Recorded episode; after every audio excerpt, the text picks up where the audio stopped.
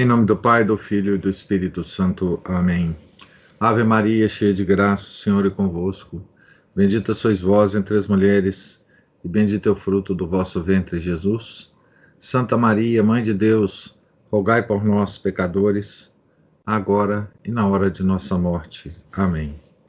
São Felipe Neri, rogai por nós. Nossa Senhora de Fátima, rogai por nós. Em nome do Pai, do Filho e do Espírito Santo. Amém. Então, nós estamos na página 597 da biografia de Santa Bernadette, escrita pelo padre é, Francis Trochu. Nós estamos aqui numa uma parte em que vai ser descrita os dons vão ser descritos, né, os dons sobrenaturais extraordinários ah, de Santa Bernadette, segundo os relatos. Né? Os carismas. Muitas vezes, para o progresso comum, Deus concede aos seus privilegiados, que são os santos, dons extraordinários, dons gratuitos, que São Paulo denomina carismas, entre os quais se conta o dom dos milagres e o da profecia. São Paulo fala dos carismas na primeira epístola aos Coríntios, né?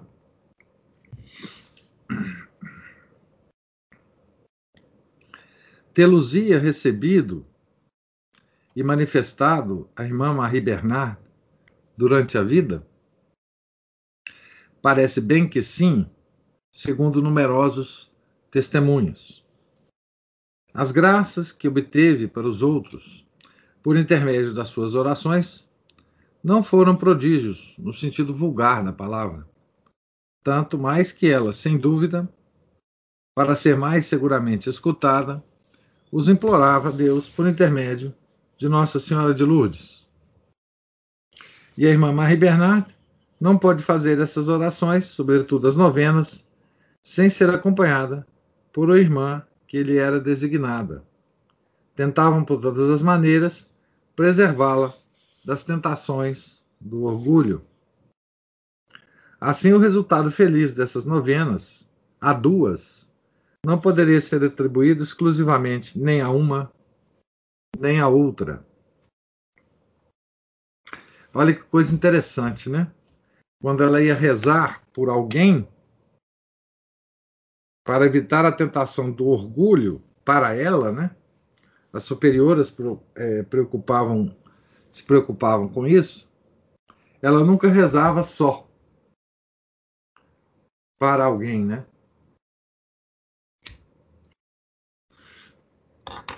Justamente porque se a graça fosse concedida, a irmã Marie Bernard não pensaria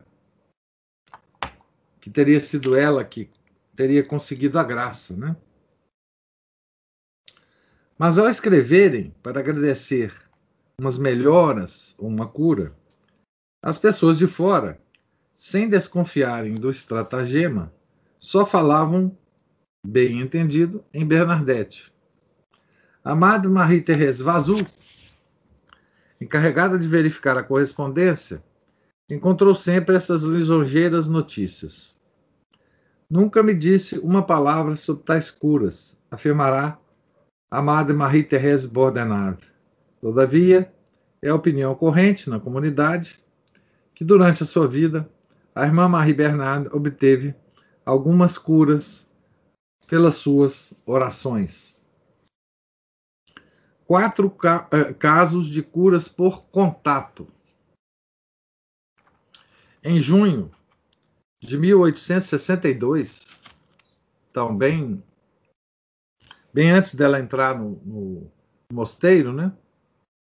Quatro anos depois das aparições, Bernadette contava então 18 anos. Um casal vindo de Coterré, com uma filha muito jovem, doente, parou a carruagem em Lourdes e pediu à superiora do hospital que mandasse buscar Bernadette. Lembra que essa, nessa época Bernadette estava com as irmãs lá do, do hospital, né?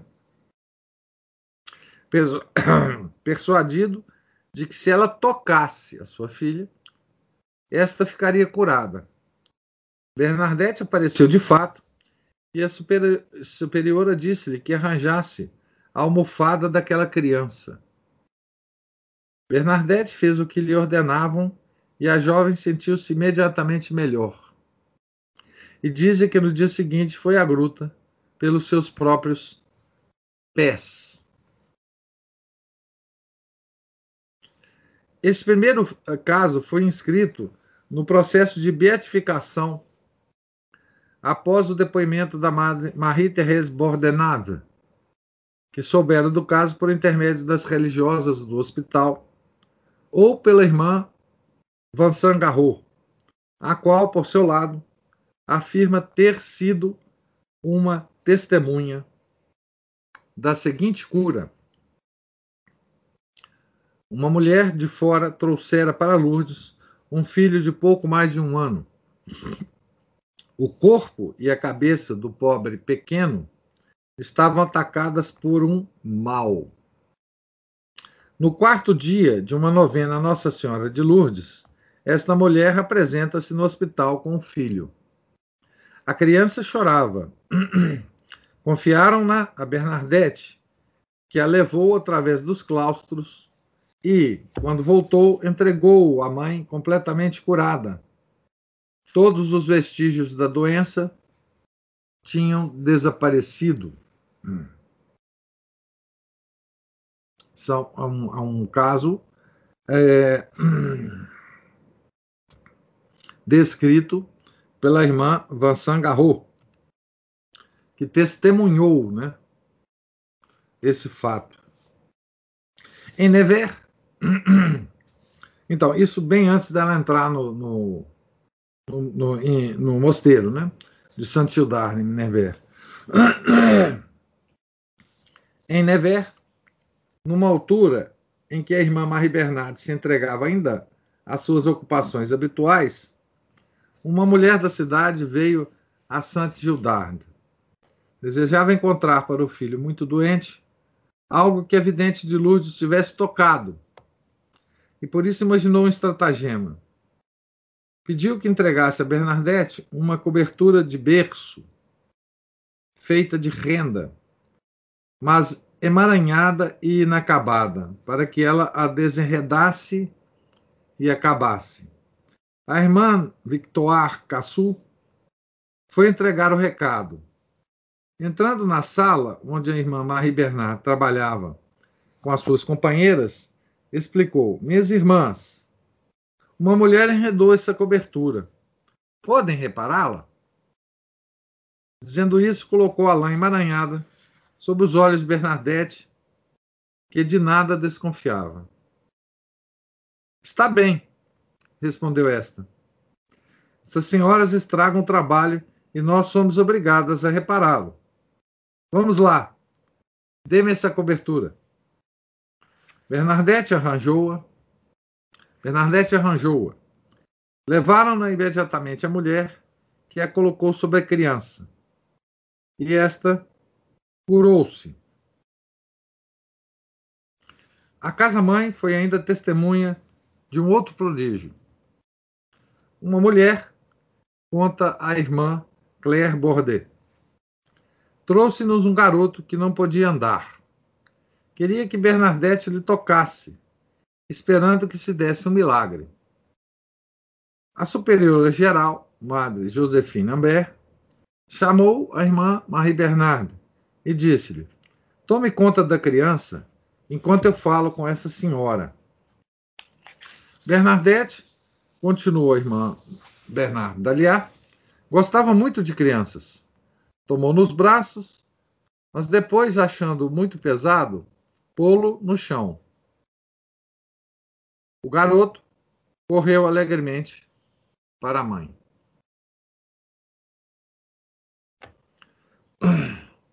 Então, aí as, as, as curas, né?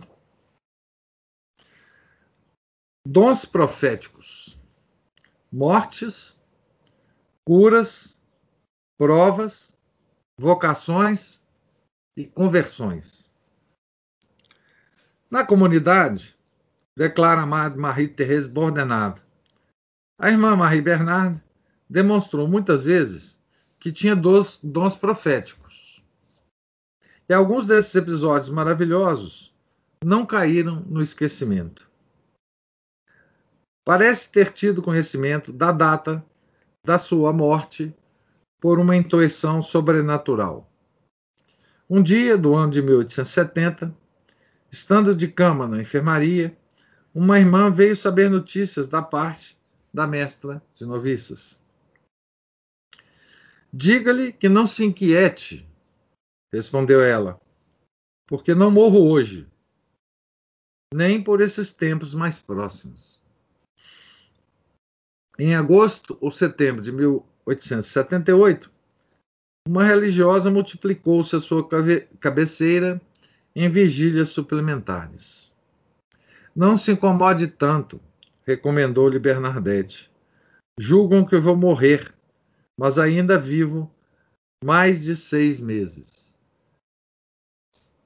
Corria o ano de 1873.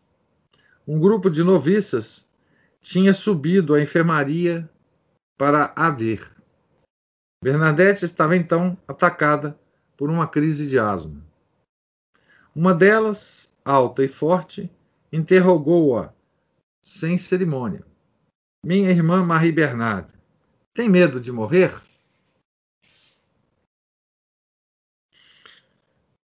Por amor de Deus, não. No entanto, as suas crises de sufocação são tão fortes que pode muito bem morrer de uma delas. Bernadette, que via mais longe, replicou: Ora, vamos. Você ainda morre antes de mim.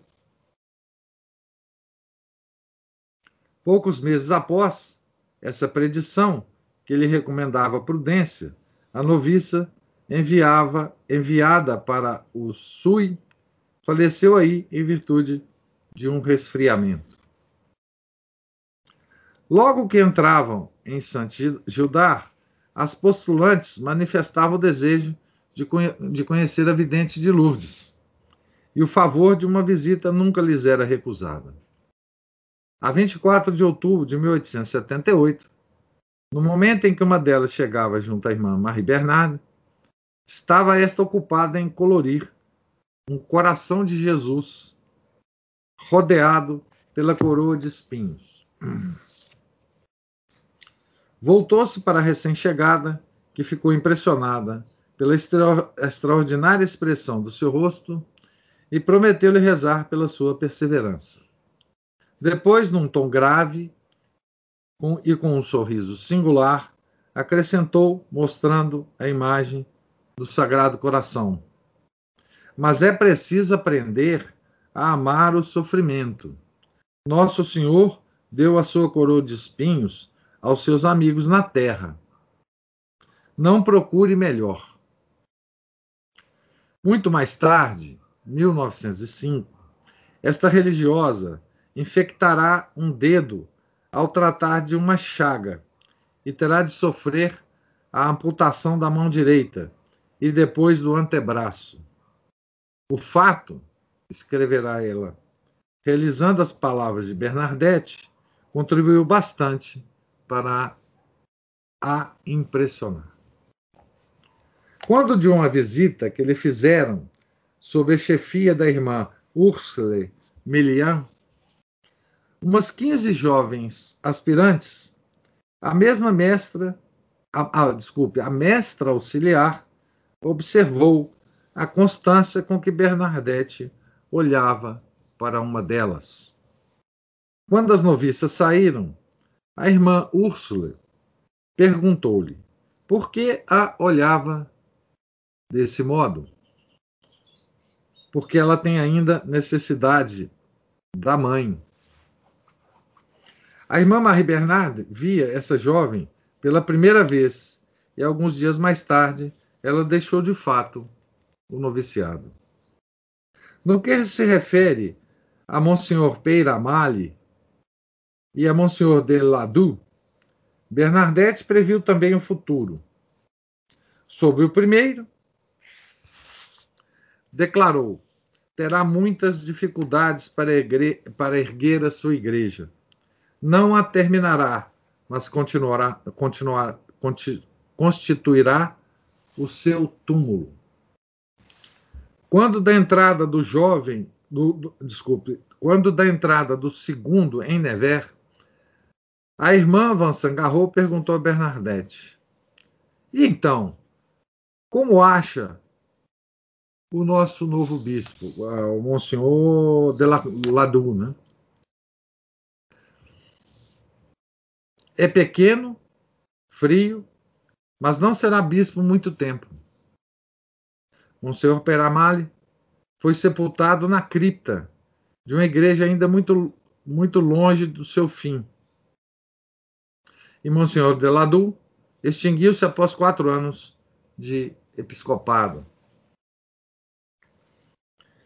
Em maio de 1870, a irmã Angèle Lompeche era já postulante há dois meses quando, por uma carta que recebeu da sua terra natal, Saint-Cernin, no Lot-et-Garonne, teve conhecimento de que sua mãe estava às portas da morte, depois do nono parto. A irmã Marie Bernard, encontrando-a a soluçar diante do gabinete da Madre Superiora, dirigiu-se-lhe e o seu bom coração, disse a irmã Argele, deu-lhe licença para quebrar o silêncio. E depois acrescenta: Creio também que foi iluminada pela Virgem. Se me deteve foi porque tinha algo a dizer-me, algo que vinha de mais alto. Ao aproximar-se de mim, perguntou: Está chorando? Está chorando. O que aconteceu? Acabo de saber que a minha mãe está muito doente. Talvez até já esteja morta. Então Bernadette olhou-me com um sorriso e com os olhos que nunca mais poderei esquecer. Não chorem, não chore, a Virgem curará sua mãe. Vou rezar por ela. E deixou-me. Fiquei interdita, mas senti-me mais tranquila e deixei de chorar. Não tardou que chegasse uma segunda carta, mas dessa vez com boas notícias. Minha mãe experimentara melhoras e estava livre de perigo. Mais tarde vinha saber que as melhoras se tinham observado no preciso momento em que Bernadette me dissera: Ne pleurez pas, não chore, não chores. Minha mãe viveu ainda 37 anos.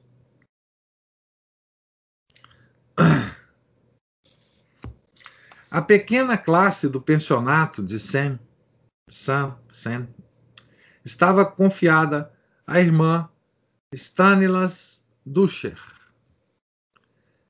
originária de Bourgogne, muito dedicada às crianças e moralmente segura de as encontrar de novo, veio em 1875 à casa-mãe para professar. Chegada oito dias antes do retiro, foi autorizada a ver Bernadette, sob o pretexto de lhe entregar um bilhete da sua superiora.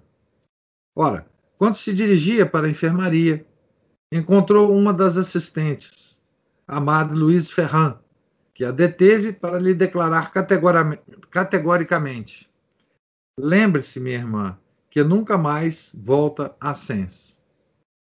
Esta declaração foi para, para ela um golpe muito duro. Quando fizer o meu retiro, prometeu ela, no entanto, terei coragem suficiente para aceitar o sacrifício. Mas sentiu-se acabrunhada pela tristeza. Foi encontrar Bernadette, sentada no leito entre os seus cortinados brancos, arquejante, com a respiração curta. Que tem, minha pequena? interrogou a doente. Ó, oh, minha querida irmã, tenho um grande desgosto. Que desgosto? Não votarei a Sens. Quem lhe disse isso? Alguém que está bem informado. Muito bem, pois eu digo-lhe que voltará a Sens. Como pode sabê-lo? Não se inquiete. Digo-lhe que voltará a Sens. Na tarde de 29 de julho, terminado o retiro e com o coração preparado para o sacrifício, a irmã Stanislas Duscher ouviu o bispo de Nevers perguntar-lhe: Onde estava? Em Sens, monsenhor. Pois bem, minha filha, voltará para Sens.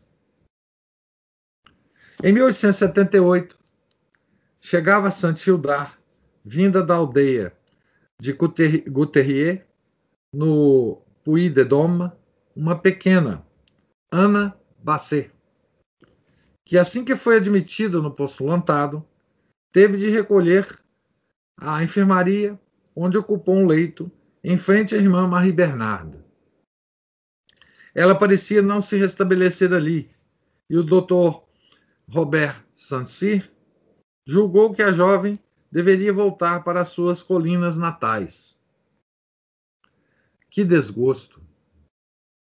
Confessou imediatamente àquela a que até ao fim da vida sempre chamará a sua pequena vizinha. Não chore, disse-lhe a irmã Marie Bernarda, após um minuto de recolhimento. Não chore. Deus quer que seja religiosa. Seluá numa outra congregação. Depois, como que escarnecendo do severo doutor, concluiu: Tem ainda muitos anos de vida. No dizer de algumas testemunhas, ela teria precisado. Morrerá a um domingo num pequeno convento pobre. Tendo restabelecido a sua saúde na sua aldeia de Alvergne, Ana Basset pediu que a recebessem de novo em Saint-Hildard. Em vão, o Dr. Robert foi inflexível. Ana solicitou a entrada em Saint-Joseph de Cluny e foi recebida. Tornou-se a irmã Bertilly e foi enviada para, o, para Éden, no Finisterra. Faleceu aí no domingo de 1926, com 71 anos, depois de 48 de profissão religiosa. Aqui tem uma nota dizendo assim: o cônego Guinot forneceu esses pormenores, segundo o relato do padre Bussard, pároco de Ederne. O final da profecia, a morte a um domingo num pequeno convento pobre, citado juntamente com o resto por Bussard, tinha realmente parecido suspeito a Guinot, que apenas a citou em nota.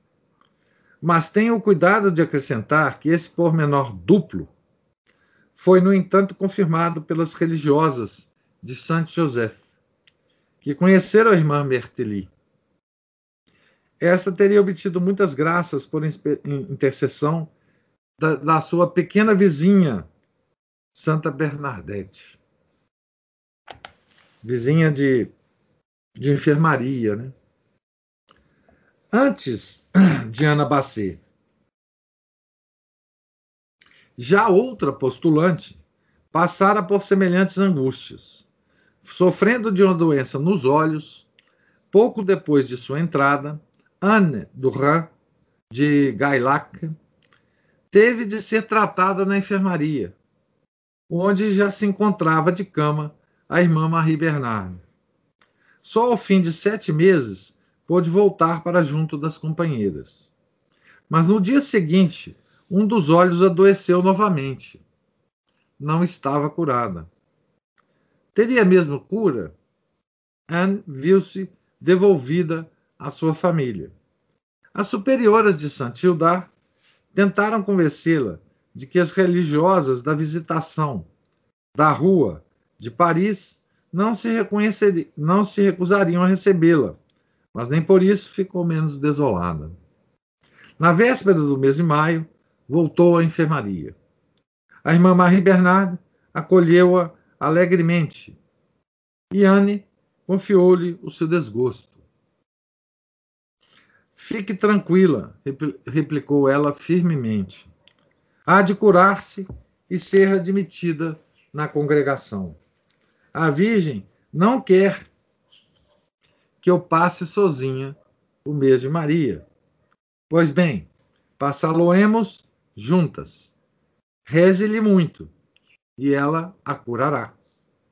De fato, no dia 1 de junho, completamente curada, a jovem Anne Duran, que sob o nome de Madre Marceline, será um dia mais tarde superiora do Hospital de Tulle. Reentrou no postulantado. Aqui tem outro, outra nota explicativa. A propósito desse mês de Maria, em que a postulante Anne Duran fez os exercícios com Bernadette, a irmã Marceline declara que a irmã Marie Bernarda colocara entre os cortinados do seu leito uma estatueta da Virgem enquadrada por dois pequenos castiçais, e aos pés da estatueta um minúsculo cesto de papel. Todas as manhãs, após a recitação de alguns Ave, Bernadette escolhia para ele e para a companheira uma prática piedosa em honra de Maria. Para ela né, e para a companheira. Algumas rodelas de papel colocadas no alçafate faziam a contagem diária das práticas, né? Mas eis que a história de uma perseverança ainda mais singular, mas eis aqui a história de uma perseverança ainda mais singular. Num dia de maio de 1872, houve um desassossego invulgar no locutório da Superiora Geral. Uma postulante de 29 anos irrompera ali em vestido de soirée. Apresentou-se, apresentou-se Jeanne Isabelle Duré, filha de um magistrado de Bevé, Bevé, que fugira da casa paterna. Aproveitara-se de uma festa de família para escolher uma liberdade obstinamente recusada a de entrar para as irmãs de Nevers, que cuidavam dos doentes no hospital principal de sua cidade. Ela veio com vestido de festa, né? Para fugida para para o convento, né? Que os pais não não a deixaria ir. Chegara acompanhada pela criada de quarto e pediu humildemente um lugar no noviciado. Imaginava-se, imagina-se, desculpe, o embaraço das superioras. Tanto mais que o pai seguia de perto a fugitiva, resolvida a levá-la a bem ou a mal. Cercou o Santo Gildar e a residência do bispo, segundo todas as regras da arte, e com tanta energia que a pobre Isabel se julgou perdida. Quem lhe inspirou confiança? A irmã Marie Bernarda. Deus os quer aqui, afirmou ela, e manteve-os-á contra todas as oposições. Efetivamente, a cólera paterna foi abrandando pouco e pouco. Esse caso foi o ponto de partida para uma sólida amizade entre a antiga pastora de Bartre e a brilhante jovem de Bever. 40 anos mais tarde, a irmã Marthe Duhay, superiora da Providência de Montmartre e cavaleira da Legião de Honra, vinha prestar testemunho da santidade da irmã Marie Bernard perante o tribunal eclesiástico. Quando se tratava da salvação de almas queridas, a irmã Marie Bernard falava categoricamente como se ela tivesse vislumbres do que se passava no além. Quando recebeu a notícia do falecimento da mãe, ouvimos o seu grito de fé. Ela está no céu. Na minha família, relata a irmã Casemir Caleri, alguns membros estavam afastados de Deus. Pedi-lhe que rezasse por eles. Bernadette disse-me para ter confiança e que Deus não permitia que os parentes de religiosas fossem condenados. Uma morte quase súbita tinha levado o senhor Ré, o magistrado que se opusera tão violentamente à vocação da filha e não pudera receber os últimos sacramentos. A salvação da sua alma era um assunto que me preocupava bastante, confessou, confessou a irmã Marta. Dei a conhecer a minha mágoa à irmã Marie Bernarda. Ela confortou-me, dizendo-me que era preciso ter confiança em Deus. Visto que se tornou religiosa, tendo em vista a conversão do seu pai, Deus não pode permitir que ele não tenha sido salvo. Então aí está, né? Ah, alguns relatos, né? Das dos dons sobrenaturais ah, de Santa Bernadette, né? Que do ponto de vista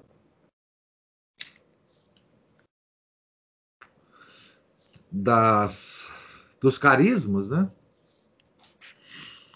São uma indicação, e também do ponto de vista da, dos processos de beatificação e canonização, as curas, né, são levadas em conta. Apenas a, as curas, né?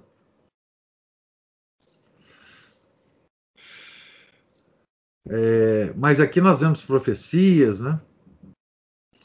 E, e curas extraordinárias, né? Instantâneas, né? Só com contato, né? Dela ainda em vida, dela ainda antes de entrar no, no mosteiro, no convento, né? Nós vimos uma quatro anos depois da, da das aparições, ela ainda estava lá em, em Lourdes, né? Enfim, a, curas por toque, por, enfim, por, por contato com, com coisas que Santa Bernadette tinha tido contato antes, né? É, são, são, são relatos que ah, de, de, primeira mão, né, de pessoas que assistiram ao, ao, ao milagre, né? Então, enfim, são coisas é, de santos mesmo, né? Não são coisas de pessoas normais, né? A Aline fala aqui, como é bonito ver as segundas causas agindo para a honra e glória de Nosso Senhor. Sim, uh, aqui, é claro, né, uh, Deus estava usando uma alma privilegiada né, para, para os prodígios dele, né? Através de, de, sua, de sua filha é, predileta, né? Todas essas almas são filhas prediletas de Deus, né? Enfim. É, mas são, são, são coisas que, dos santos que, que são para a gente admirar, né? Porque não tem jeito de copiar isso, né?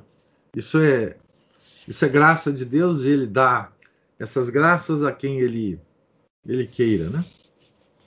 Certo? É, sim. A, a, a irmã Marthe. Bonita a história dela, né? Que fugiu de casa, enfim. Então agora nós vamos acompanhar, não é? Nessas últimas páginas, nesses últimos é, encontros é, nossos, né? Nós é, vamos acompanhar os últimos momentos de Santa Bernadette na Terra, né? A última tarefa é o nome do capítulo final aqui. A sua ocupação? Estar doente. E a doença foi muito dolorosa nessa última fase, né? Penetremos na enfermaria, onde se encontra doente a irmã Marie Bernarda. Perguntemos a uma das companheiras que a idade ou a doença encerravam entre essas quatro paredes. Que faz ela aqui?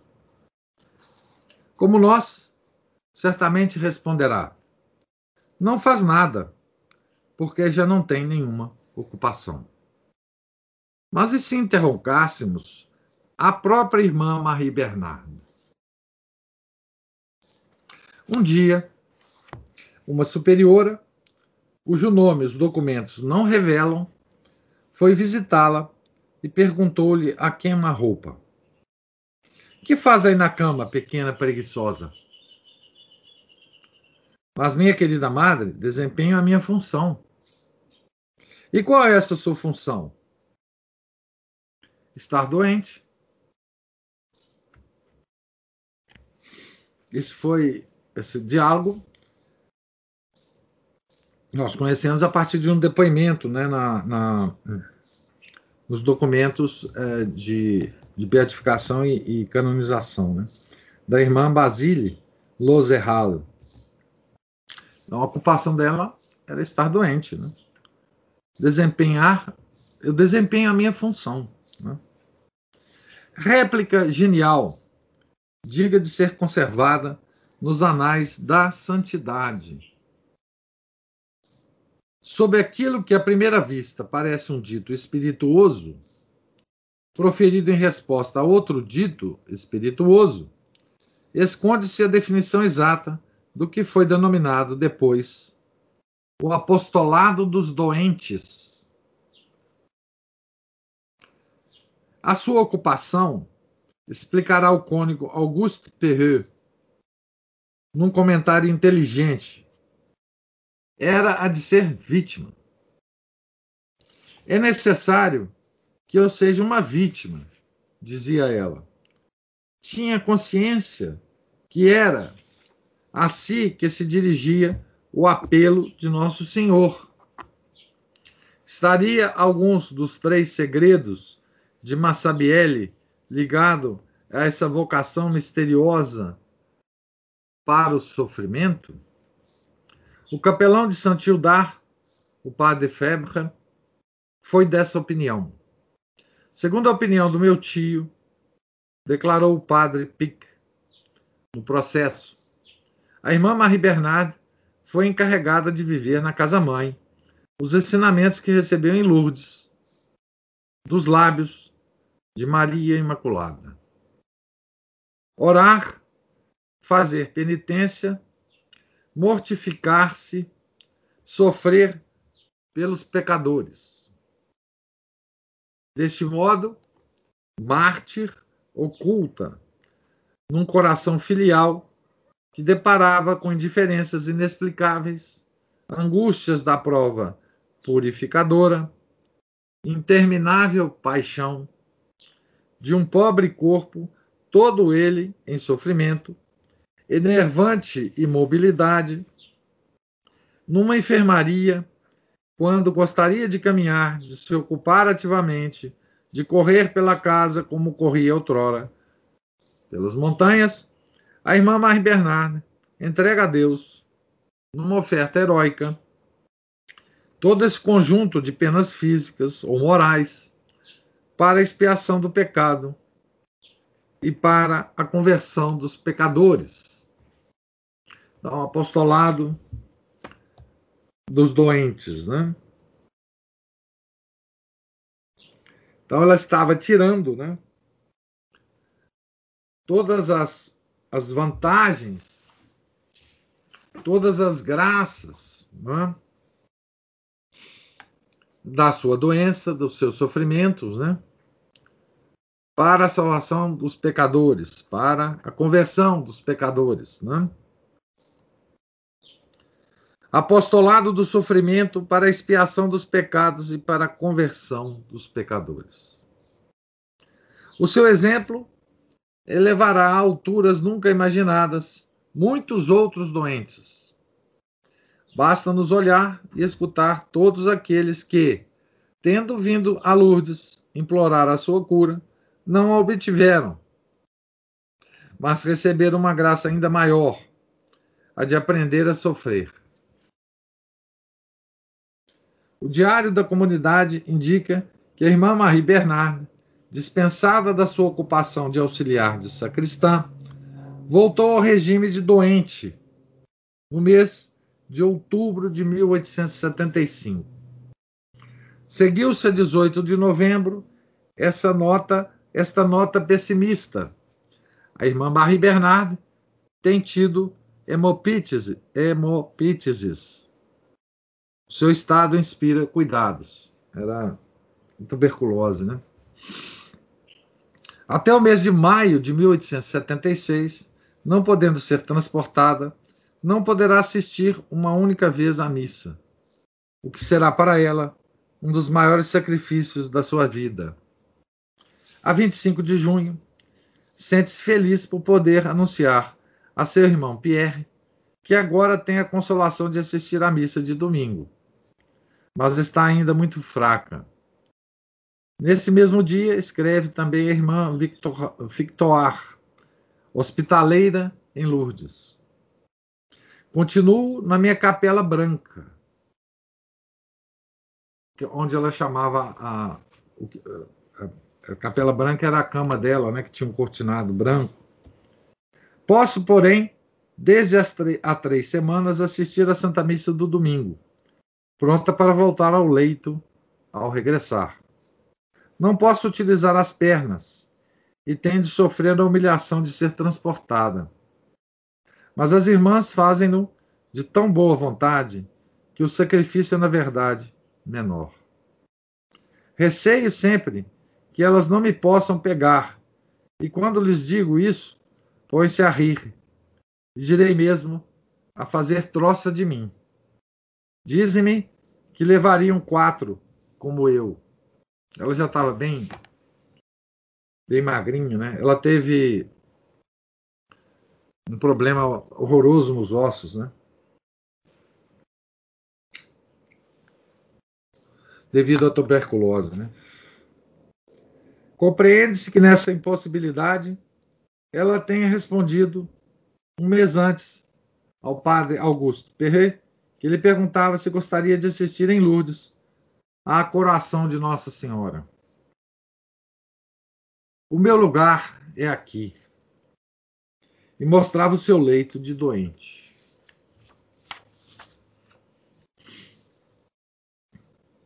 A visita do padre Pomian. Não, ela não voltará a Lourdes. Mas algo da graça e da alegria de Lourdes vai penetrar nela. A 15 de setembro, o Diário da Comunidade insere esta feliz notícia. O padre Pomian vem a Never tratar de assuntos relativos ao, ao orfanato de Lourdes. Esta surpresa é uma enorme consolação para a irmã Marie Bernard, que sofria de uma fadiga vizinha do abatimento. Pomian, a quem fazia o mais belo elogio, é um sacerdote? Pomian, o seu primeiro confessor, o seu primeiro confidente, depois da primeira aparição, aquele que a preparara para a primeira comunhão, para o crisma, que a encorajara e guiara as suas aspirações para a vida religiosa, recordações é plenas de frescura e de encanto, ela vai tornar a vê-lo. Ainda capelão do Hospital de Lourdes, viera a Santildar para tratar com os superiores a construção de um grande orfanato num terreno muito próximo da gruta. Esta obra destinada a jovens pobres, já Bernadette a desejara no tempo em que era pensionista nas Irmãs de Lourdes. Os momentos que Pomian pôde passar à sua cabeceira trouxeram-lhe, juntamente com as mais suaves recordações, uma verdadeira alegria.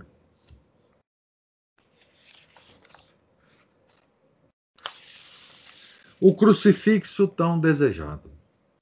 Alguns, de, alguns dias depois dessa memorável visita, Bernadette receberia um presente que a encheu de uma alegria transcendente. Um crucifixo. Desde que estava retida na Capela Branca, expressão a que se afeiçoara, tinha sonhado muitas vezes com este presente, o único que lhe era permitido ambicionar no seu estado de vítima. A 21 de setembro, agradeceu a quem apresenteara Madre Sophie Carceia, superiora do pensionato de Caor. Não sei como testemunhar-vos o meu mais profundo reconhecimento pelo belo crucifixo que tivestes a bondade de me enviar. Não posso exprimir-vos a alegria que senti ao vê-lo Há muito tempo que desejava um grande crucifixo para pôr do lado da cama. Por isso, ao vê-lo, exclamei, segurando e beijando, que a minha querida Madre Sophie fora inspirada. Tenho licença de o guardar. Estou mais feliz no meu leito com meu crucifixo do que uma rainha no seu trono. Minha querida madre, não sei o que possa fazer para vos testemunhar o meu reconhecimento. Sempre que posso, contemplo a imagem de Jesus crucificado e peço-lhe que vos abençoe, assim como todas as vossas irmãs. Grandes consolações espirituais misturada com grandes dores. Bernadette fixou-as nesta nota íntima. A vida cristã não é só constituída por combates e provas, tem também consolações. E se for preciso ir do Tabor ao Calvário, do Calvário voltaremos ao Tabor com Jesus. É ali o antegozo do céu. No Natal desse ano de 1876, Monsenhor Peramale, o pároco de Lourdes, era protonotário apostólico desde março de 1874, não recebeu notícias muito tranquilizadoras da sua santa paroquiana. Estou na minha capela branca há mais de um ano. Reúno as poucas forças que me restam para ir à missa de domingo, apoiada num braço. Posso considerar-me ainda muito feliz se puder passar este inverno. Ao dirigir-se ao seu paro, embora fosse agora um prelado, a irmã Marie Bernard escrevera esta carta ao correr da pena. Tal não acontecera nove dias antes, quando escrevera as mais a mais augusta personagem do mundo.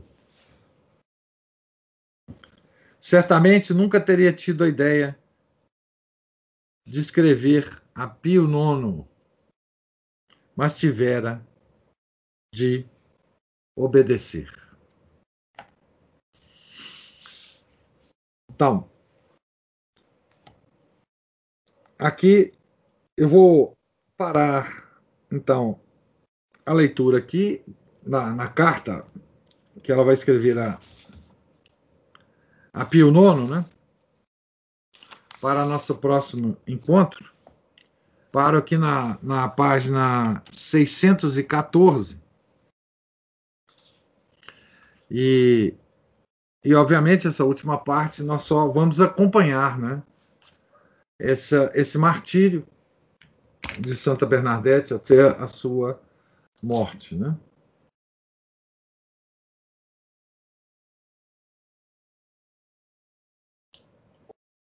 Ah, é, bom, se vocês tiverem algumas observações, vocês podem já. Eu vou ler aqui da Aline. Esse tipo de irmã que sempre ficava doente era um fardo para o lugar. Por não ajudar em nada. Claro, não no caso de Bernadette, pergunto no geral. Não, era, era simplesmente era simplesmente é, o cuidado que o, que o mosteiro tinha com as irmãs doentes, né? Veja que muitas dessas doenças, né, é, são tratáveis hoje, né? Na época não era, mas uh, a técnica médica era muito precária nessa época, né? E, e, doenças que são tratadas hoje com antibióticos, por exemplo, que não existiam na época, né?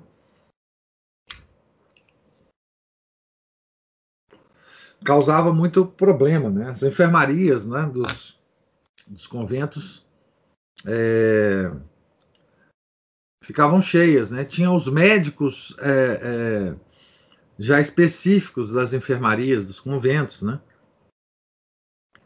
Por isso eles tinham muito cuidado né, de não receber pessoas muito doentes, né? Porque seria um fardo grande para o mosteiro, né? Era muito custoso, inclusive, manter, né? Custo financeiro, que eu digo, né? E mas também por causa da vida de sacrifício das, das freiras, né? é, de, de, de, de, de sacrifícios autoimpostos, impostos pelas reg pela regra. É? Então era, era muito comum a enfermaria é, ficar cheia né, das freiras que se adoeciam. Né? Ela não tinha nenhuma preferência, não tentava mudar o local da missa para vidente. Não, isso não existia. Isso não existia. A missa era na, na, na capela do convento. Não, não, há, não há. Esse negócio de mudar a missa não existia. Enfim, era. A missa do convento era a missa para todas as freiras, né? Mas enquanto ela pôde, né, eles levavam, né? Ela, ela ficou imóvel né, nos últimos tempos, né, por causa do, do, da ferida na perna, parece no osso, né? Uma coisa muito muito dolorido. E, e, note, naquela época não tinha esses analgésicos que nós temos hoje, né? Essas coisas é, é, fortíssimas que se pode tomar hoje, né? Morfina, essas coisas todas. Então tinha que, que suportar a dor mesmo, né? Enfim.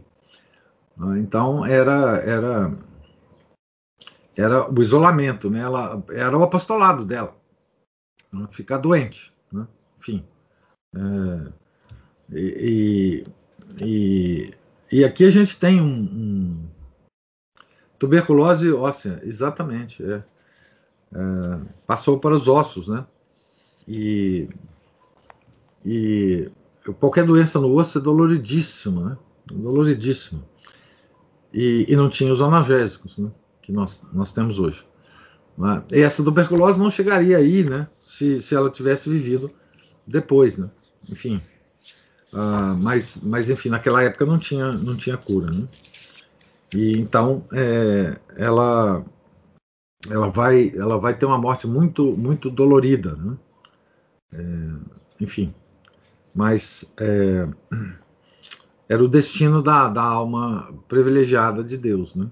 Então, é, era o, o calvário dela, né? Embora ela observasse aqui, né? Observou, né? que ela tinha também o Tabor, né? Tabor é o a, a monte em que Jesus se transfigurou, né? É, ela tinha o Calvário e o Tabor, né? Que era essas consolações que ela recebia é, lá na, na na enfermaria, né? Eu enviei para vocês ontem, né? Um, um dois links. É, num deles de fotos, né? Eu recebi esse link num comentário do vídeo no YouTube é, do, do meu caro, caríssimo amigo Lassance Pimenta, né? Ele, ele colocou esses dois esses dois links que eu compartilhei e o, o link das fotos, né? É, mostra lá o, o, essa capela, né? Branca, como é que ela chamava? Eu acho que era isso, né?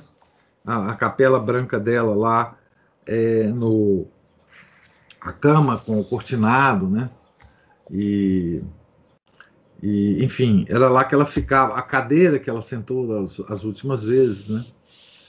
É, enfim, é, e o, O, e depois tem um outro vídeo da, da, do corpo incorrupto dela, né? É, também belíssimo, né? Ela está belíssima. O corpo dela está belíssimo, incorrupto, né? Então é isso, gente. Deus lhes pague a, a paciência e a presença, né? É, se Deus permitir, na, na segunda-feira, nós continuaremos aqui essa parte final, né? Eu estou então na página 614 da, da biografia. Tenham todos um, um santo dia.